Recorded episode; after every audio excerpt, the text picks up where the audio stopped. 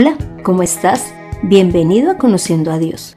Mi nombre es Consuelo Gutiérrez y te estaré acompañando en este podcast, en donde conocerás más de Dios y cómo llevar a la práctica tu vida de fe. Además entenderás lo que Dios tiene para ti. Prepárate para que tus ojos sean abiertos, recibas sanidad espiritual y física y encuentres el propósito para tu vida. Todo esto sin importar tu edad, condición social ni conocimientos. En el episodio 29 vimos que somos el templo de Dios y hoy continuaremos hablando de la iglesia que Jesús desea encontrar. Así que la primera pregunta que te hago es, ¿por quién está compuesta la iglesia? Leamos 2 Corintios 6, 16. ¿Y qué acuerdo puede haber entre el templo de Dios y los ídolos? Ustedes son el templo del Dios viviente. Ya Dios lo ha dicho habitaré y andaré entre ellos, y yo seré su Dios y ellos serán mi pueblo. Acá en esta porción bíblica está mostrando que Dios habitará entre nosotros. Por lo tanto, la iglesia debe de estar compuesta por Dios en primera medida. Luego leamos Hechos 1.8, que dice, Pero cuando venga sobre ustedes el Espíritu Santo, recibirán poder y serán mis testigos en Jerusalén, en Judea, en Samaria y hasta lo último de la tierra. Acá la palabra está hablando del Espíritu Santo, quien vendrá sobre todo el que crea en Dios, para que de esa manera nosotros podamos ser testigos en todo lugar del mundo. Así que la iglesia, por segunda medida, está compuesta por el Espíritu Santo, quien es el mismo Dios. Y leamos Hechos 2, del 46 al 47. Todos los días se reunían en el templo y partían el pan en las casas y comían juntos con alegría y sencillez de corazón, mientras alababan a Dios y brindaban ayuda a todo el pueblo. Y cada día el Señor añadía a la iglesia a los que habían de ser salvos. Mira, en esta porción muestra que la iglesia estaba compuesta por los que iban a ser salvos. Entonces, una iglesia no es un lugar, y ya lo hemos visto en otras oportunidades, compuesta por paredes. Sean muy bonitos las cosas que hayan allí, muy decorada. No, en la iglesia debe de estar es el mismo Dios y los que han de ser salvos. Así que la iglesia que Jesús espera son de estos salvos que se van a comportar como Dios lo desea y como nos lo han mandado. Así que veamos cómo debe ser la iglesia que Jesús espera. Esa iglesia que Él santificó, que Él purificó, que Él preparó. Y lo primero es que la iglesia debe de amar al Señor. Leamos Deuteronomio 6, 5. Imagínate, este es el primer mandamiento. Y amarás al Señor tu Dios con todo tu corazón y con toda tu alma y con todas tus fuerzas. ¿Por qué debemos de amarlo a Él? Pues por su misericordia, porque Él ha mostrado su inmenso amor hacia nosotros con toda la creación. Y no porque la creación haya sido hecha por nosotros o para nosotros, pero sí hemos podido disfrutar de ella y Dios a través de ella es que nos está sustentando. Pero también por el perdón de pecados que nos ha dado a través de Jesús, por permitirnos conocerle y trabajar para Él. Entonces Dios espera una iglesia que le ame. Ahora leamos Juan 4 del 46 al 53 que dice, Vino pues Jesús otra vez a Cana de Galilea, donde había convertido el agua en vino. Y había en Capernaum un oficial del rey, cuyo hijo estaba enfermo. Este, cuando oyó que Jesús había llegado de Judea a Galilea, vino a él y le rogó que descendiese y sanase a su hijo, que estaba a punto de morir. Entonces Jesús le dijo, si no vieres señales y prodigios, no creeréis. El oficial del rey le dijo, Señor, desciende antes que mi hijo muera. Jesús le dijo, Ve, tu hijo vive. Y el hombre creyó la palabra que Jesús le dijo y se fue. Cuando él descendía, sus siervos salieron a recibirle y le dijeron, Tu hijo vive. Entonces él les preguntó a qué hora había comenzado a estar mejor, y le dijeron, Ayer a las siete le dejó la fiebre. El padre entonces entendió que aquella era la hora en que Jesús le había dicho, Tu hijo vive, y creyó él con toda su casa. Te pregunto, ¿qué hizo el oficial del rey? Analicémoslo.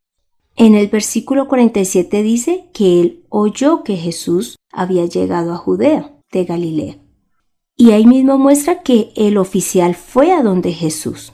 Y cuando fue y llegó ante él, le rogó que sanase a su hijo. Pero en el 50 ya vemos que Jesús le dice, ve, tu hijo vive. Y el hombre creyó la palabra que Jesús le dijo y se fue. Y en el 53 vemos que él confirmó a qué hora el hijo había sido sanado. Él creyó junto con toda su casa. Por lo tanto, él dio un testimonio a los que estaban allí. Así que este oficial del rey lo que hizo fue oír de Jesús, buscarlo, rogarle, creerle y testificar. Pero además mostró su fe, porque cuando Jesús le dijo, ve, tu hijo vive, él sin dudarlo se fue. Por lo tanto, él tuvo fe que la palabra que Jesús había dicho en ese momento era cierta, porque él no pudo ver en ese momento al hijo recuperado, sino horas después. Esto es lo que el Señor espera de una iglesia, que nosotros que somos los que conformamos la iglesia, lo busquemos todos los días en oración, que creamos su palabra, que tengamos fe en sus promesas, que tengamos fe en lo que Él ha dicho, porque Dios no es un Dios que mienta, Él es un Dios vivo, que todo lo que dice lo cumple. Y además que testifiquemos a los de nuestra casa y a los que nos rodean. Esa es la iglesia que el Señor Jesús desea. Esa es la iglesia que el Señor Jesús ha estado formando. Además, veremos qué más debe tener la iglesia. Leamos Juan 6:55. Porque mi carne es verdadera comida y mi sangre es verdadera bebida. Así que lo tercero que hace la iglesia es alimentarse del mismo Jesús. Lo siguiente que leeremos es Juan 7 del 37 al 39 que dice, Si alguno tiene sed, venga a mí y beba. El que cree en mí, como dice la escritura, de su interior correrán ríos de agua viva. Esto dijo del Espíritu que habían de recibir los que creyesen en él, pues aún no había venido el Espíritu Santo, porque Jesús no había sido aún glorificado. También leeremos Juan 4:34 donde Jesús dice lo siguiente, mi comida es que haga la voluntad del que me envió y que acabe su obra. Como puede ver, en estos tres versículos el Señor está hablando de cuál es el alimento de la iglesia. En Juan 6:55 cuando dice que mi carne es verdadera comida, se está refiriendo a la palabra, la cual debemos de leer todos los días y creerla, y como creemos, obedecerla. Pero también en Juan 7:37 cuando dice, si alguno tiene sed, venga a mí y beba, se está refiriendo al Espíritu Santo, quien calmará nuestra sed espiritual. Además Jesús dijo que la comida de Él es hacer la voluntad del que le envió y acabar su obra. Este es el mismo alimento de la iglesia. Si en nosotros se cumple esto, va a ser muy fácil realizar el cuarto punto que menciono a continuación según lo que dice Lucas 9:23. Y a todos les decía, si alguno quiere seguirme, niéguese a sí mismo, tome su cruz cada día y sígame. Pregunta, ¿por quién o por qué estaremos dando la vida?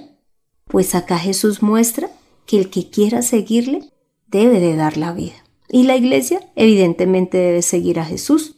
Entonces, en nosotros debe de haber un cambio real.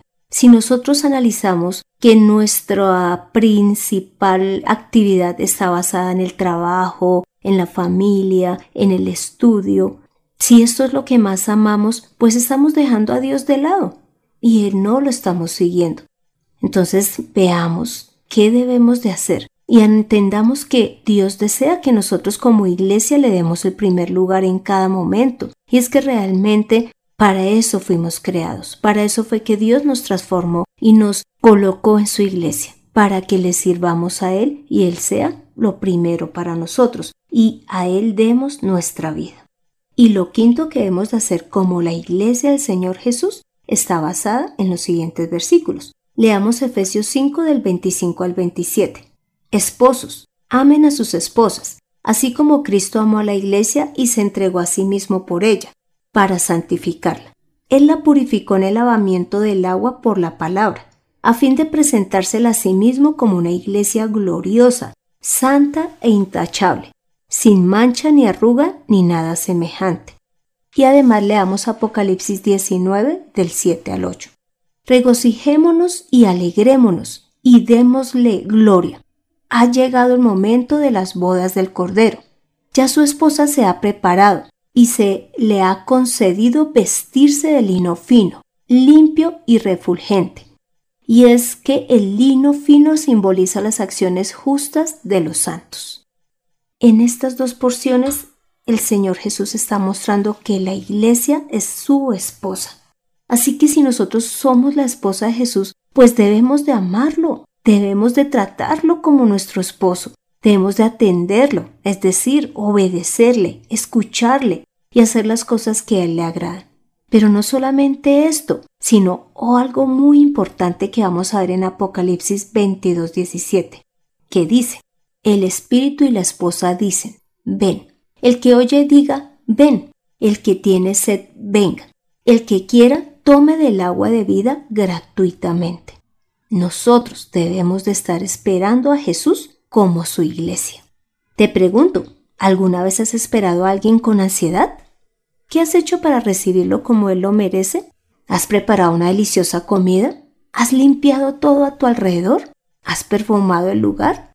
¿Has mirado constantemente a qué hora ha de llegar esa persona que estás esperando? Pues cómo no hemos de hacerlo con el Señor Jesús. Que cuando Jesús venga encuentra al Espíritu Santo habitando en nosotros, para que de esa manera le estemos amando, obedeciendo y trabajando a diario para Él. Que Dios encuentre esa iglesia lista para recibir y darle el honor que merece. Y que además esa iglesia ha estado trabajando para prepararle el camino para que más personas conozcan del Señor Jesús y que cuando Él venga, ellos también le honren. ¿Cuál ha sido la finalidad de este episodio? Y es que tomemos conciencia de la iglesia que Dios está esperando, porque hay veces pensamos que la iglesia es ir cada semana o dos veces a la semana, escuchar la palabra, decir que estuvo chévere o que estuvo aburridora, pero no hacemos un cambio en nuestra vida ni buscamos obedecerla pero Dios está esperando es esa iglesia, que a lo que escucha su voz, obedece. Así que más bien trabajemos en las cosas que debemos de mejorar y seamos dignos de ser la esposa del Señor Jesús. Por último, leamos 1 Tesalonicenses 4.1.